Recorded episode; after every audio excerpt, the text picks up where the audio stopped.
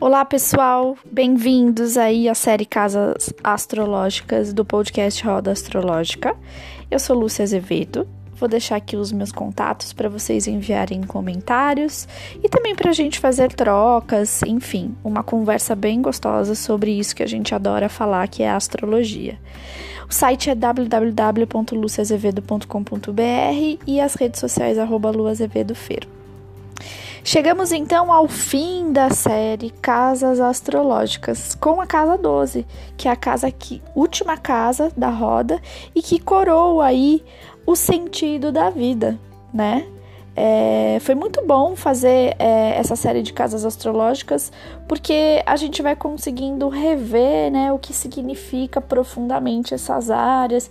E é, cada hora que eu olho também no meu mapa, eu vejo mais um pouquinho de alguma coisa de autoconhecimento, de alguma coisa que está relacionada com o momento que eu estou vivendo do potencial que eu tenho daquela casa e do desafio que eu tenho também, né? Porque a gente vai vivendo, às vezes entra ali na rotina e você acaba deixando de entender, poxa, mas aqui realmente eu tenho um desafio e eu tenho que ter esse olhar. E o que, que eu posso usar do potencial do signo que está nessa área da minha vida para fazer com que aquele momento se torne um momento especial ou que não se torne um momento tão desafiador, né?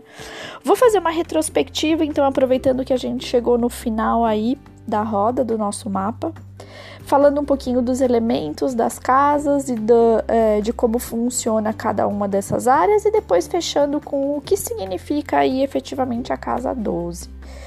É, a gente tem casas de elemento fogo, então, casa 1, casa 5 e casa 9. E o que significam as casas do elemento fogo? De olharmos para nós, para nossa identidade, para as nossas características, como nos expressamos. Então, casa 1, um, o ascendente, quem eu sou, minha personalidade. Casa 5, é a casa de leão, né? A casa da criatividade, como eu me expresso para o mundo. E a casa 9, como eu expresso os meus ideais. Então, sempre eu, né? Nas casas de fogo. As casas do elemento terra 2, 6 e 10, como a gente materializa quem nós somos, como que a gente transforma isso em concreto através do dinheiro e dos valores, que é a casa 2, do nosso trabalho, que é a casa 6 e da nossa vocação, que é a casa 10. Casas de elemento ar 3, 7, 11. É como a gente é como a gente é através dos outros, como nos relacionamos, né? Então temos a nossa personalidade, a nossa expressão, a gente concretiza e como a gente se relaciona. Casa 3 com o micro, casa 7 com as parcerias, casamento, relacionamentos comerciais e casa 11 com o coletivo, como eu olho no meio do todo, no meu grupo de amigos. E, por fim, elemento água, presente nas casas 4, 8 e 12. Chegamos no elemento água, né? Aqui de casa 12, fechando a roda, que é o elemento da emoção, da transformação, como a gente sente tudo. Então, casa 4, que é a casa da família, da nossa estabilidade, como é que eu crio essa estrutura emocional? Casa 8, morte e renascimento, que é a casa do escorpião, como é que eu crio profundidade naquilo que eu quero transformar. E casa 12, chegando nas reflexões do que, tem maior, do qual que é o sentido da vida, da espiritualidade, né? É, casas mais profundas e introspectivas, as casas de água e de emoção, tá? E aí, claro, cada casa tem o seu é, signo com o seu regente, Porém, eu, no meu mapa individual, terei um signo e um elemento específico que vai dar a toada do que é as minhas características para aquela área da minha vida, tá? É, a casa 12, então, vamos lá. A casa 12 é uma casa de peixes regida por Netuno. Então, intensifica ainda mais a introspecção do meu olhar para alguma coisa maior e mais profunda, né? Então a gente fala que a casa da espiritualidade que é a minha conexão com o eu superior, é aquilo que eu construo como aquilo que eu não vejo, é o meu anjo da guarda, enfim, aquilo que você quiser chamar, né? Mas é esse meu contato maior. E como eu vou lidar com a minha intuição, como é que eu vou lidar com essa coisa de coisas que eu não enxergo e que às vezes eu não tenho resposta, né? E aí, claro, cada um vai ter um signo que tem um elemento, um tipo de característica. Então, as pessoas mais de água têm ah, essa questão um pouco mais sensível, né? Mais ligada na intuição.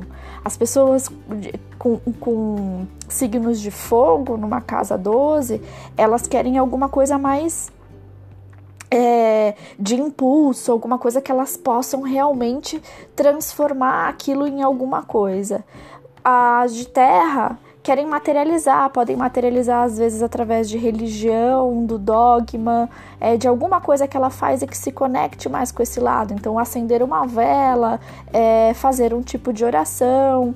E as de ar também, como as de água, tem essa conexão mais que não precisa necessariamente ver, mas consegue construir através da intuição, do que está mais no mental, tá? E aí eu peço que vocês reflitam, né?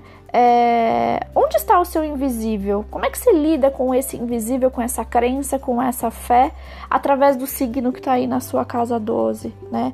Como é que isso ajuda você a seguir na sua vida e dar significado para toda a roda que já passou aí dos signos, né?